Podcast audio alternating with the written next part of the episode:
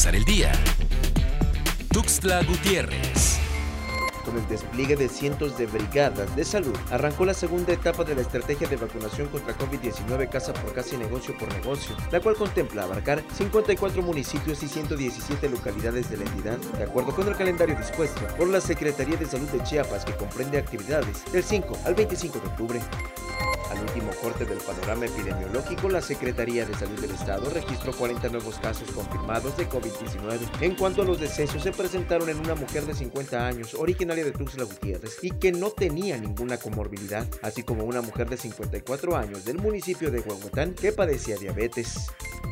La Cámara Nacional de Comercio, Servicios y Turismo indicó que para la tercera edición del Festival Coyatoc se espera reunir cerca de 200 mil pesos por día, ya que se cuenta con el apoyo de la Secretaría de Agricultura, Ganadería y Pesca. Rafael Sánchez Evadúa, presidente de la Canaco Tuxtla, dio a conocer que este evento tendrá lugar los días 22, 23 y 24 de octubre en las instalaciones de la Secretaría, lo que facilitará esta actividad al ser un espacio abierto para los asistentes.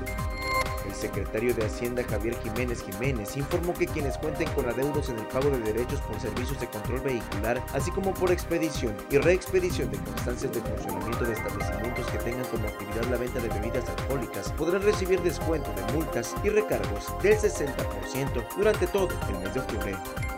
De acuerdo al procedimiento estatal de alerta por lluvias de la Secretaría de Protección Civil, dio a conocer que para las próximas horas tres regiones de la entidad presentarán lluvias intensas de 75 a 150 milímetros. Mezcalapa, Norte y Tulijá. El resto de la entidad presentará lluvias fuertes a muy fuertes.